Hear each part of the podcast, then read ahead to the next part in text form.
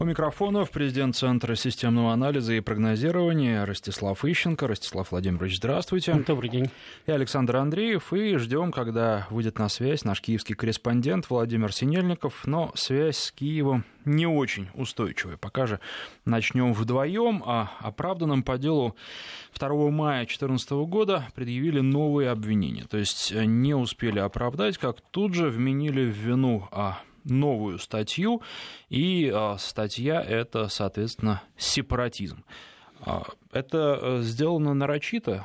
Все, собственно, а, и судебное решение, и последующее предъявление нового обвинения – это детали и шаги одного плана – я хотел бы уточнить, вы имеете в виду нарочито или специально, потому что близки по значению, но не совсем одно и то же. Мне кажется, что специально ну, есть... однозначно и нарочито, чтобы да, ну, продем... продемонстрировать да? да, то, что мы сделаем все, что хотим, и ну, я думаю, что в данном случае речь даже не идет о том, чтобы продемонстрировать, что там мы сделаем все, что хотим, а дело в том, что изначально украинская власть в этом деле, как и во многих других, оказалась в крайне неудобном для себя положении. Так же, как, кстати, и в деле Бузины, которое не расследуется. Единственное, там нету тех сепаратистов, которых можно было бы обвинить. Э, что произошло э, в мае 2014 года? Сразу же были кстати, арестованы люди по обвинению там, в, бесп... в массовых беспорядках там, и так далее, э, там, в хранении оружия, значит, которые э, не были убиты в Доме профсоюза. То есть э, фактически э, обвинение было предъявлено жертвам. Хотя вокруг Дома профсоюза стояла масса телекамер, это все снималось на массу мобильных телефонов – Значит, люди, которые поджигали и убивали, потом хвастались этим в социальных сетях. То есть э, проблемы найти виновных не было. Но власть это сделать не могла, потому что это люди, которые, извините за тавтологию, к власти ее привели, и на которых она держалась и держится сейчас. Следовательно, бросить им обвинения в организации массового убийства киевская власть могла, боялась просто, и сейчас боится. Значит, э, Поэтому, естественно, вот все эти э, три года э, прокуратура не могла не то что доказать виновности э, обвиняемых, да, она э, не могла представить хоть маленькое доказательство их причастности вообще к тем событиям, в которых их обвиняли. Потому что они пострадали в Доме профсоюзов, а их обвиняли в том, что они там на кого-то нападали на Греческой площади. Это вообще два разных района Одессы, да, и находиться одновременно и там, и там они физически не могли. Тем не менее, суд э, регулярно санкционировал продолжение их содержания под стражей. То есть уже тогда было понятно, что их стремятся из тюрьмы просто не выпускать. И когда возникла опасность, что их из тюрьмы выпустят, когда суд отказался санкционировать дальнейшее содержание под стражей, тут же туда пришли нацисты и тут же добились того, что суд пересмотрел свое собственное решение, и они остались в тюрьме. Э, сейчас э, ровным счетом то же самое. Ну, очевидно, просто стало уже невозможно да, рассказывать всему мировому сообществу, что ну как же, вот у нас есть обвиняемые, вот у нас есть куча доказательств, да, ну, спрашивают, а когда же суд-то будет? Да? Через 30 лет или через 300? Ну вот через три года они решили провести судебный процесс. Но опять-таки любой судья прекрасно понимает, что, во-первых, жизнь длинная, а власть она короткая. Во-вторых, э, в любом случае обвиняемые будут проходить э, всю сказать, судебную вертикаль и на Украине, и потом, естественно, будут подавать в Европейский суд по правам человека. И ни один судья не хочет составлять себе соответствующую репутацию ну, абсолютно на пустом месте. Вот когда они, они еще шьют кому-то сепаратизм, то там хотя бы можно говорить, ну, высказывался, там, косо на флаг смотрел, гимн не хотел петь там, или еще что-нибудь, или вообще его не знает. ну, хотя бы украинским языком не владеет.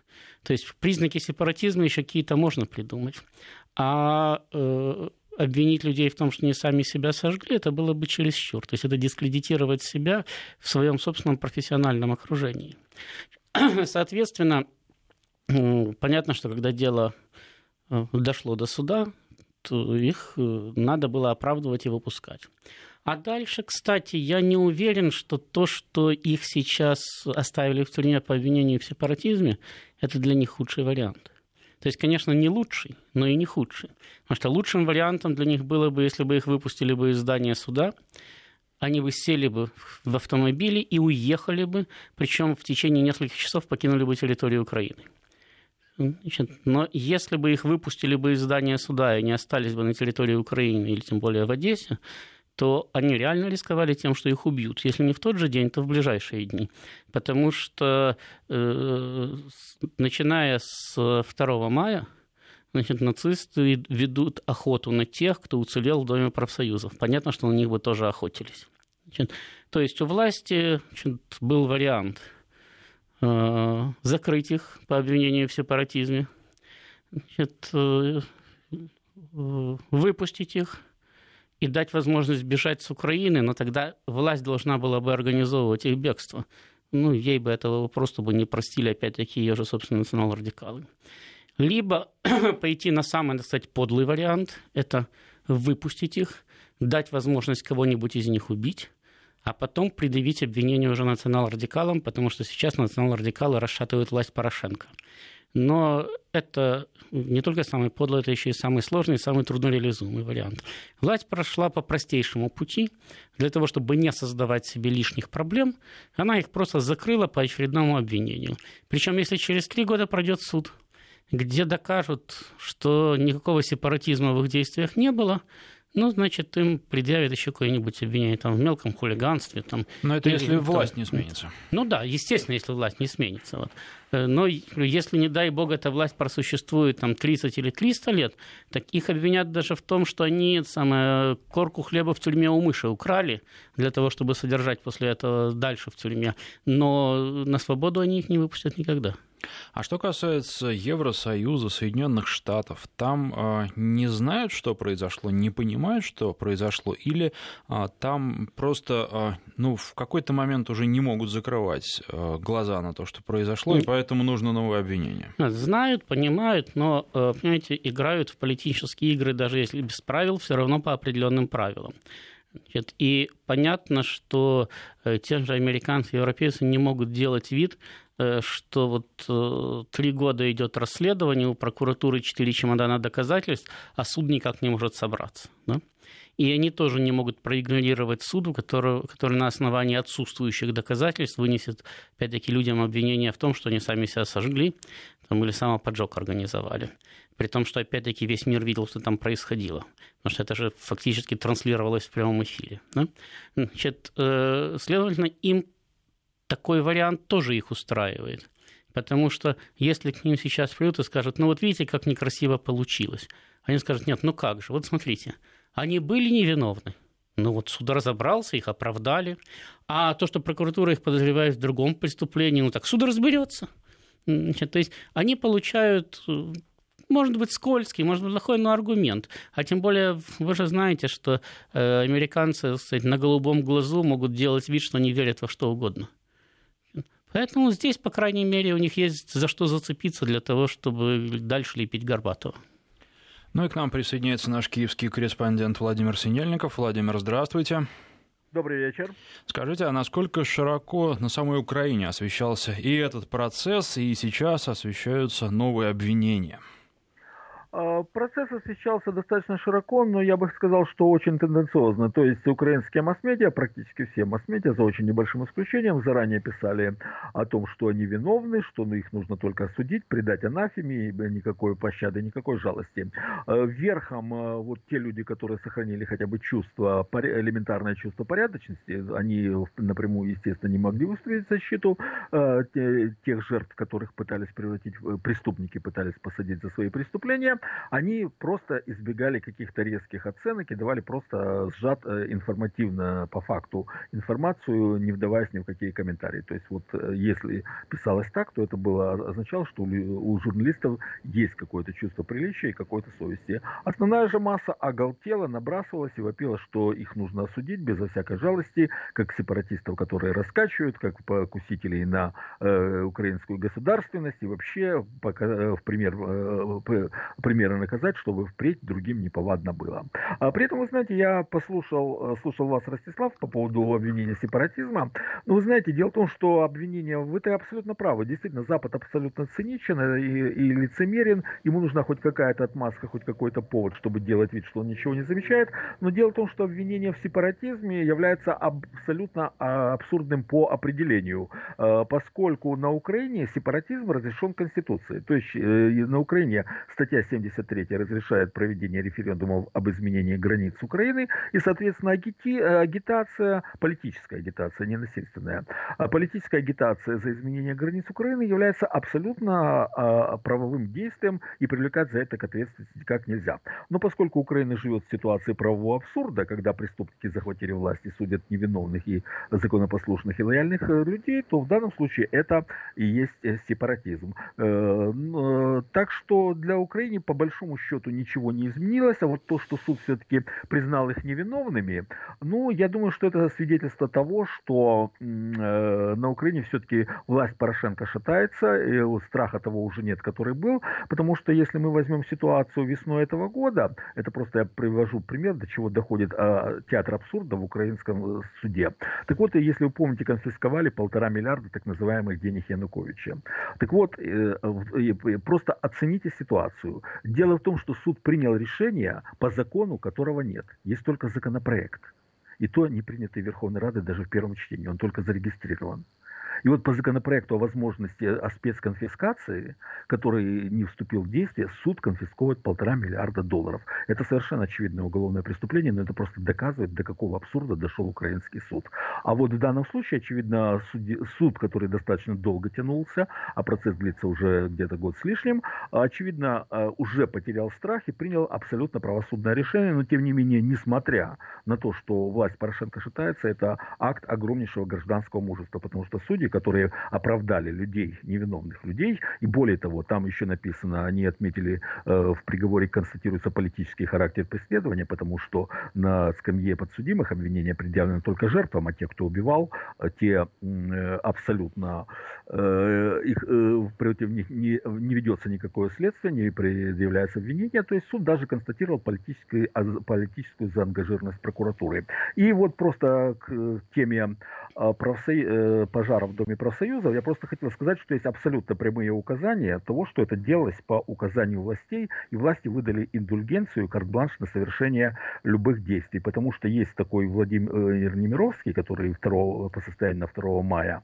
2014 года был Э, губернатором Одесской области. Так вот, он прямым текстом заявил, что те, кто, все действия одесситов, связанные с э, э, задержанием э, сепаратистов, считаются законными. Все, он им выдал от имени властей индульгенцию. Это факт непреложный, он доказанный, и он доказывает весь цинизм украинского правосудия, когда все прекрасно все знают, а прокуратура во главе с беспробудно трезвым Юрием Луценко выдумывает новые обвинения для того, чтобы посадить людей. Я думаю, думаю, что э, те, кто сейчас сидит за решеткой, они прекрасно понимают, чем им грозит пребывание на Украине. И вот тот вариант, о котором говорил Ростислав, то есть сразу сесть в машины и быстро рвануть к ближайшей границе, именно он был бы ими и реализован, если бы их действительно выпустили на свободу.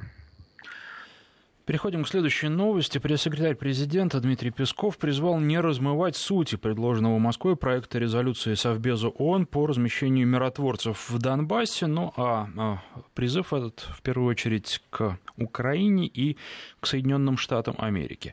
А что сейчас происходит? А, пытаются используя российские предложения, вывернуть все наизнанку и протолкнуть тот план, который выгоден этим странам? Ну, если говорить грубо, то да, но э, в принципе это опять-таки это э, сказать, помните, как в обыкновенном чуде народ, э, король говорил, там за стеной кто-то кого-то душит, травит, в общем, идет нормальная, обыденная дворцовая жизнь. Да? Ну и здесь также. Если у нас с вами есть расхождение по оценке какого-то геополитического события или просто политического, и мы оба в него втянуты, то понятно, что при помощи всех политических, дипломатических, юридических, международно-правовых да, рычагов мы будем пытаться продавливать свою точку зрения. Значит, это значит, что если на стол ложится какой-то проект, да, как с Минскими соглашениями, Я здесь читаю одно, вы здесь читаете другое, а они здесь вообще рыбу заворачивали. Значит, точно так же с резолюцией Совбеза ООН. Значит, э, Россия вносит свой проект, э, Соединенные Штаты предлагают его изменить так, чтобы это был вообще проект украинский. Ну, то есть там э, вносить-то его может хоть, хоть Россия, да, но записано там должно быть то, что, должно быть то, что хочет Украина. Значит, когда э, Россия отказывается, происходит ожидаемое, то есть то, о чем в этой студии говорили. Соединенные Штаты фактически блокируют этот проект и говорят о том, ну, сейчас Украина внесет свой. Значит, ну хорошо, внесет свой, он тоже будет заблокирован, так сказать, блокировками и, об, и обменяемся. Другое дело, что это же не Россия, и даже не ДНР и ЛНР вопили, что необходимо ввести миротворцев Организации Объединенных Наций. Э, есть нормальная международная практика. Мандат миротворцев согласовывается с сторонами процесса. То есть не может мандат миротворцев выписать Киев – значит, его должны выписывать ДНР, ЛНР и Киев. Так было всегда. И на этом, кстати, основываются гарантии безопасности миротворцев, что обе стороны согласны их принять. Если Соединенные Штаты и Украина не согласны с таким подходом, ну, они отвергли резолюцию, а других вариантов введения миротворцев в принципе нету. Поэтому могут носить там еще хоть десяток после этого. А, Владимир и бывший генсек НАТО Андерс Фог Расмуссен побывал на позициях украинских вооруженных сил в Донбассе. Об этом сообщила пресс-служба Украинского министерства обороны. Зачем он туда приезжал? Со знакомительной целью увидеть, что из себя на самом деле представляют украинские войска. Все-таки он э, имеет военную подготовку, естественно, он профессионал, и как профессионал он может отличить то, что есть на самом деле, от того, что ему рассказывают украинские политики. Э, то есть э, это, в принципе, достаточно нормальная процедура. Любой эксперт прекрасно понимает, что то, что ему рассказывают, это одно, а то, что есть на самом деле, это другое. Заинтересованные э, стороны всегда выдают желаемое за действительное. И это возможность лично убедиться, э, насколько украинская армия боеспособна, действительно ли она способна, э, действительно она представляет из себя какую-то серьезную силу, которую, о чем постоянно рассказывают украинские политики, в том числе и президент Порошенко. А, так что это ознакомительный экспертный визит. Ну, позволю себе с вами не согласиться дважды, Владимир, потому что, конечно, человек, имеющий военную подготовку, способен разобраться в том, что происходит на фронте. Но учтите, что, во-первых, э, Расмуссен э, все-таки достаточно высокопоставленная фигура, значит, на передовую его не пустят, а в штабах ему придется от, э, экспертировать русскую водку или французский коньяк, но никак не украинскую армию. Это во-первых. А во-вторых, все-таки не забывайте, что он не только бывший генсек НАТО, но еще и бывший премьер-министр Дании. А Дания известна тем, что во время Второй мировой войны она капитулировала в течение трех часов. Так что там тоже особая подготовка. Так что не исключаю, не исключаю что на датских военных, там, даже бывших, украинская армия может произвести солидное впечатление. Ну что же, а, у нас совсем немного времени остается. Наверное, начнем следующую тему, а продолжим уже после выпуска новостей середины часа. А в Верховную Раду Украины э, вскоре будет внесен законопроект о реинтеграции Донбасса. Это будет сделано сразу после того, как а, Петр Порошенко вернется из США, где он обсуждает введение миротворцев на юго-восток э, страны, возможные варианты. Владимир, а насколько широко этот визит обсуждается?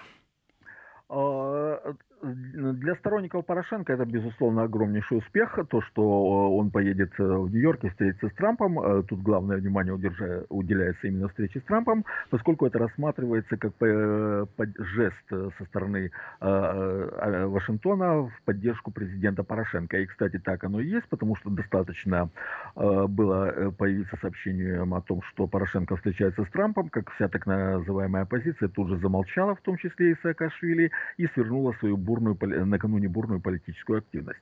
А, по то, что будет связан, э, закон будет внесен после визита в Вашингтон, э, в Нью-Йорк, это более чем закономерно. Я напомню, что в первоначальном виде идея... Владимир, сейчас закон... Э, прервемся и после новостей прямо с этого, на этом месте продолжим.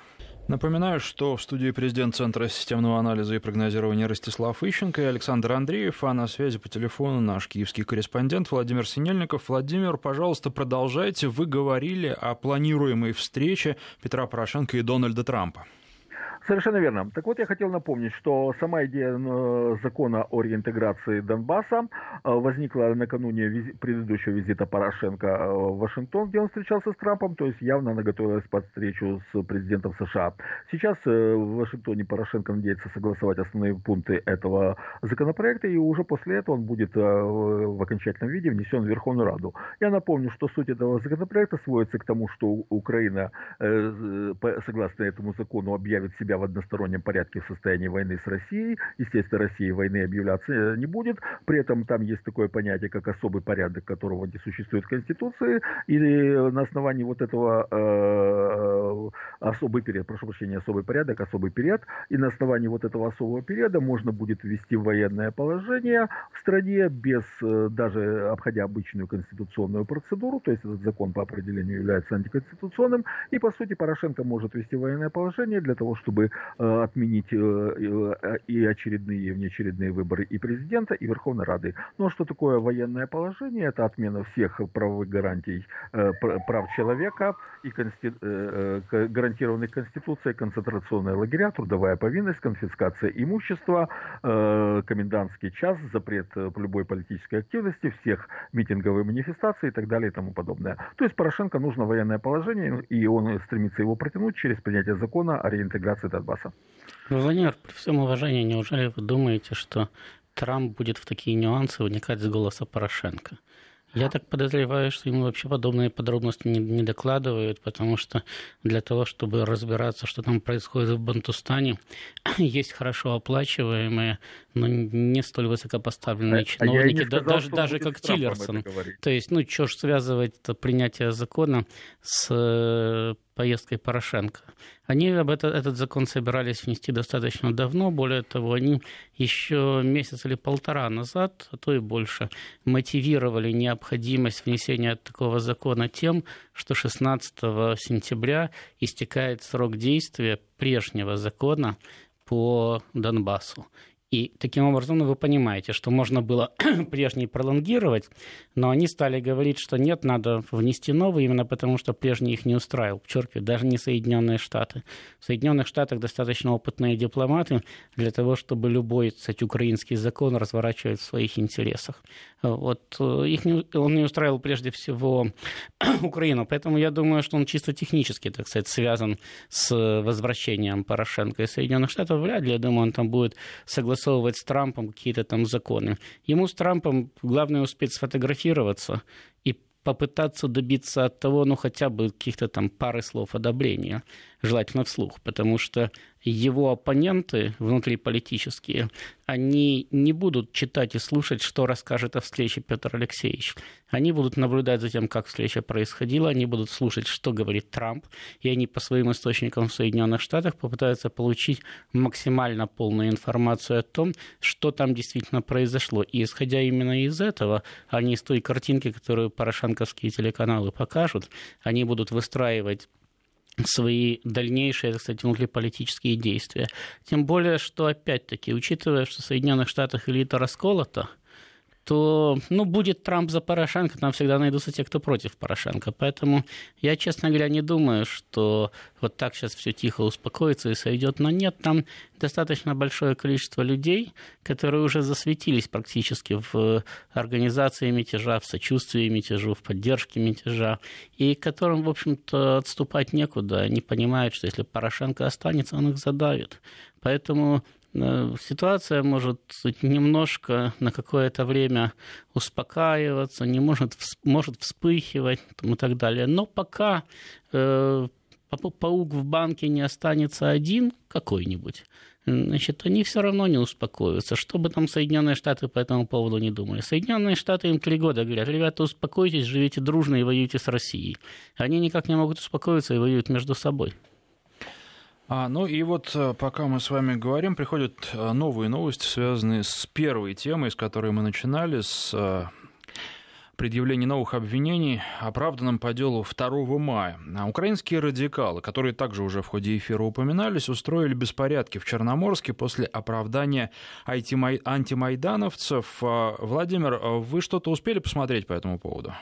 Э, да, прибыло несколько десятков радикалов, они начали туда подтягивать шины, они прибыли с э, битами, э, начали провоцировать драку с полицией, произошли столкновения, там швыряли, использовали баллоны со слезоточивым газом, в национальную полицию бросили взрыв пакет, то есть там достаточно напряженная ситуация. При этом я опять-таки обращаю внимание на традиционную особенность всех таких манифестаций, несмотря на то, что действия радикалов являются являются абсолютно противоправными. Э, полиция в настоящий момент пока что никого не задержала, и я не удивлюсь, когда окажется, что никаких уголовных дел не возбудили, и никого никакой ответственности не привлекли, даже к административной. Владимир, я прошу прощения, тут у меня возник вопрос, потому что в сообщении, которое нам принесли, сказано, что э, в зале суда, ну то есть оправданы были, да, находились Максим Соколов,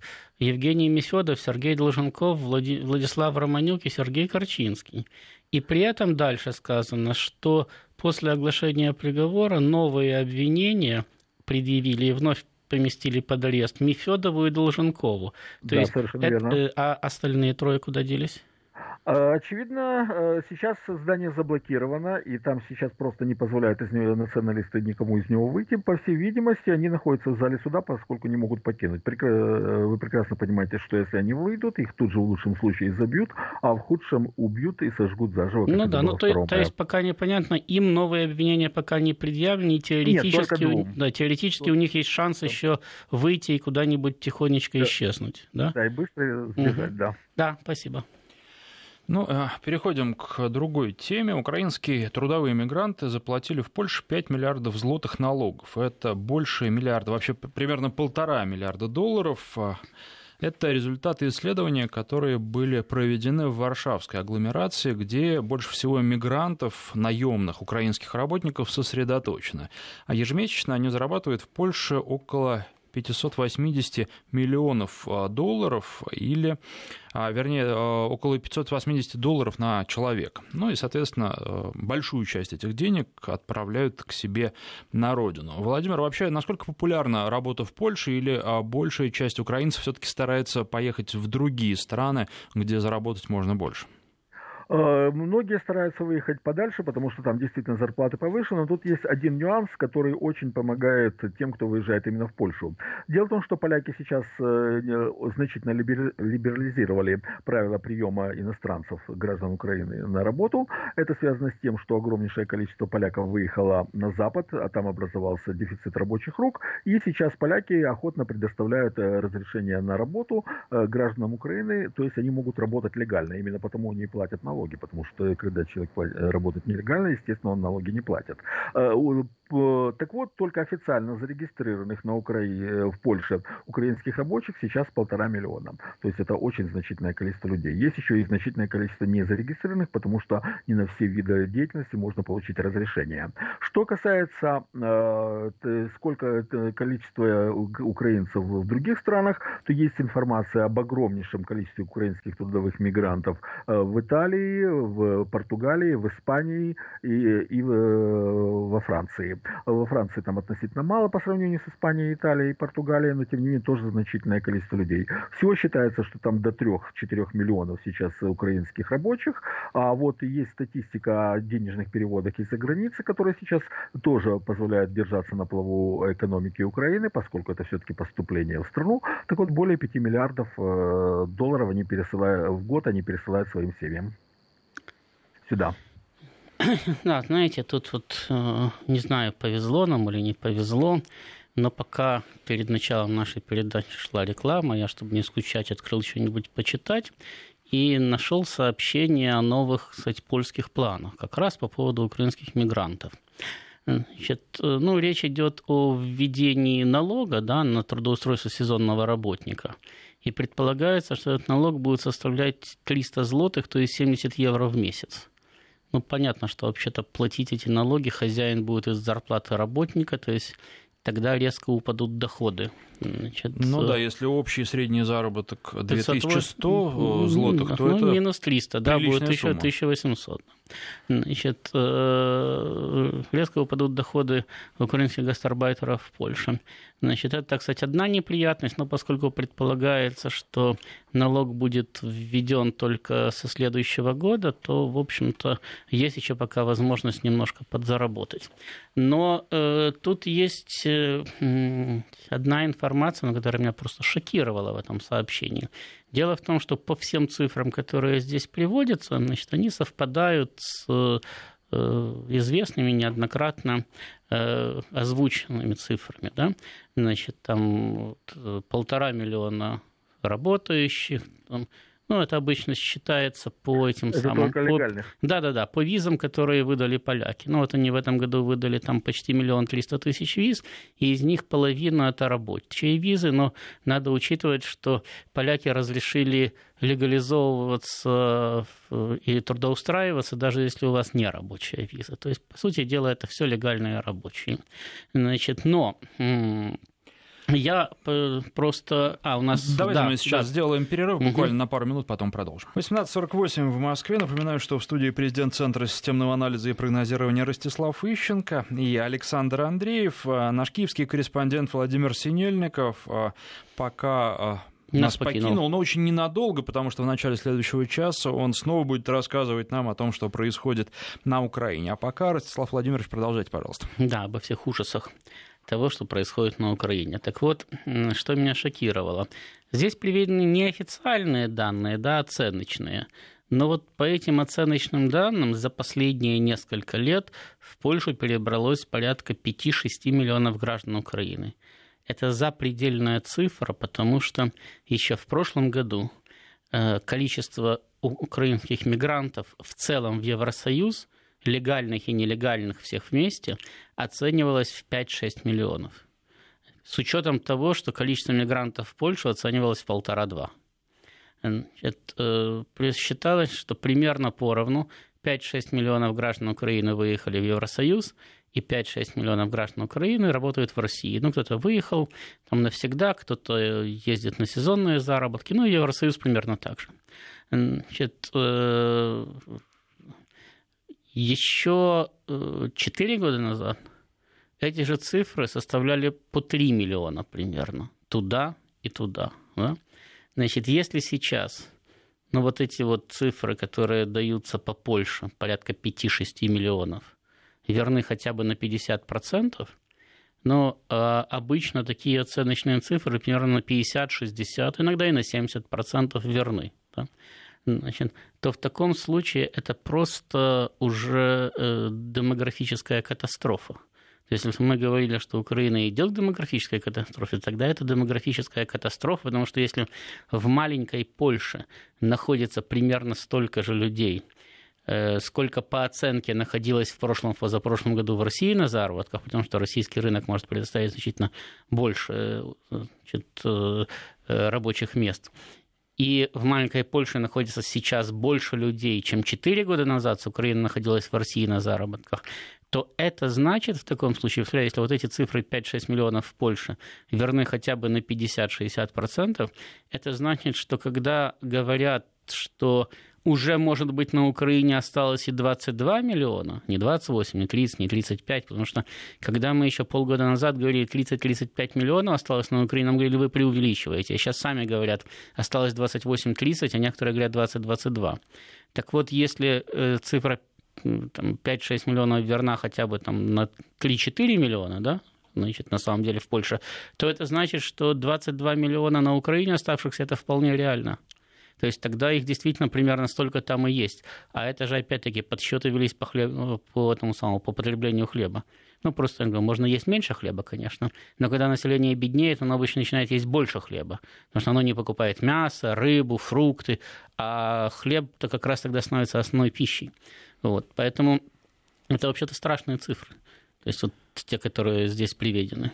Но это такой известный бизнес-кейс, что когда кризис, нужно открывать булочную, потому что она приносит наибольший доход, хлеб пользуется спросом, а ничего другое не покупают. Но еще, насколько я знаю, растет спрос э, у женщин на помаду и у всех на газировку, потому что они как-то поднимают настроение и помогают пережить эти трудные времена.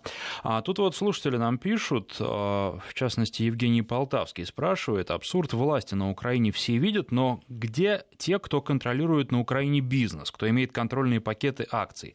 Неужели они не понимают, что деньги любят тишину? Украсть и обмануть можно один раз, ну два, а что делать дальше? Миром правят деньги и те, кто за ними стоит. Ну, во-первых, за деньгами не всегда стоят умные люди. Бывает, что украсть удается, а удержать потом нет. Это как раз э, тот же тот случай кстати, Украины. Понимаете, когда вот, э, э, мы оцениваем происходящее на Украине, то все-таки люди это экстраполируют на то, что они видят вокруг себя в России. Причем они учитывают, что оба государства – это части бывшего Советского Союза, и считают, что все процессы развиваются примерно одинаково. Значит, в этом они недалеки от истины, но считают, что и действия элит примерно одинаковы. Вот в этом они очень далеки от истины, потому что эти действия практически изначально – с момента образования двух независимых государств стали диаметрально противоположны. И стали не диаметрально противоположны по одной простой причине. Потому что на Украине как таковой государства элиты не было. Во-первых, Украина была провинцией в значительной степени. Да? Там, пусть богатой, пусть большой провинцией, но это была провинция, и, соответственно, ее элита смотрела по сторонам со своего провинциального шестка. Она никогда не умела управлять государством с глобальными амбициями а им на голову свалилось государство именно с глобальными амбициями. Одно из крупнейших в Европе стран, одна из крупнейших в Европе стран, с одной из крупнейших в мире экономик и с четвертой по численности армии, с третьим ядерным арсеналом. Вот, вот это все упало им на голову. Они не знали, что с этим делать.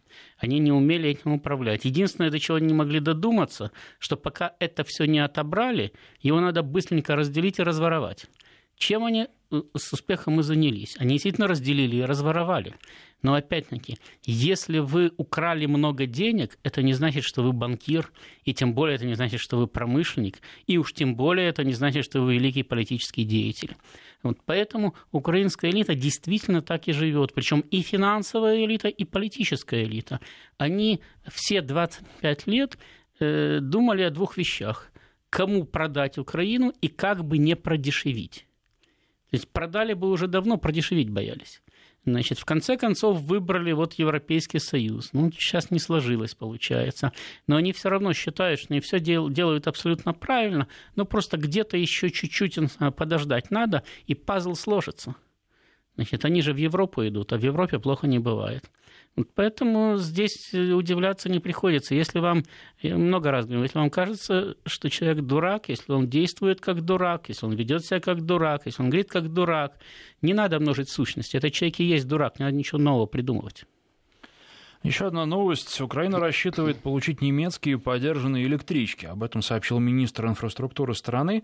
А по его словам, списанные составы из Германии находятся в лучшем состоянии, чем украинские после реставрации. Это новая попытка чуть-чуть денег получить себе или действительно все так и есть, и списанные немецкие электрички лучше, чем а, существующие действующие украинские? Я думаю, что не чуть-чуть лучше, а намного лучше – Просто потому, что мне э, когда-то в начале 90-х приходилось, ну, правда, не в Германии, а в Англии, ездить в таком пригородном поезде, который явно катался уже лет 30.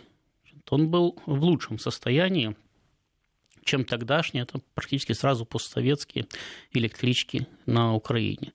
Ну, конечно, это было, был неразительный разрыв, они были примерно сопоставимы, но, подчеркиваю, это было начало 90-х, когда Украина еще только получила, кстати, наследство Советского Союза, и все в основном находилось в относительно, Сейчас хорош... на Украине в относительно хорошем состоянии. Да.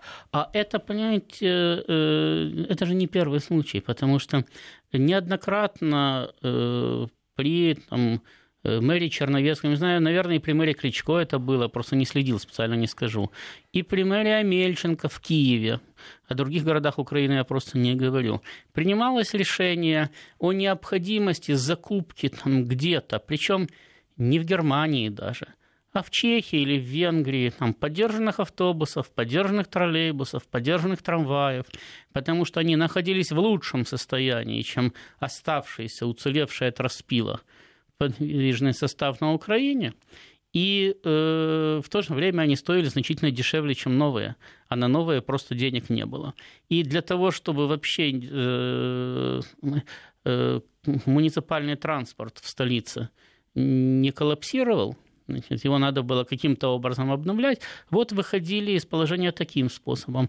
А то, что на Украине на железной дороге с, не только с электричками, с поездами творится ну, просто ужас, это было заметно уже в прошлом, в позапрошлом году, когда просто э, люди значит, публиковали фотографии неоднократно э, значит, зимой из поездов, которые, кстати, шли как во Львов, так и в Москву. Вот украинские поезда на всех направлениях. Нельзя сказать, что это какой-то один поезд, который ходил по одной ветке, где в вагонах лежали сугробы. То есть э, такое отопление и такие щели в окнах, что когда идет поезд и одновременно идет снег, и не дай бог небольшой ветер, то в вагоны просто наметают сугробы. Это свидетельство просто того, в каком состоянии находится большая часть подвижного состава Укрзалезницы. Понятно, что, конечно, германские электрички содержались в лучшем состоянии, если их тем более только недавно списали. В них снег точно не задувают. Ну что ж, наше время подошло к концу. Я напоминаю, что в студии был президент Центра системного анализа и прогнозирования Ростислав Ищенко. Спасибо. Вам спасибо.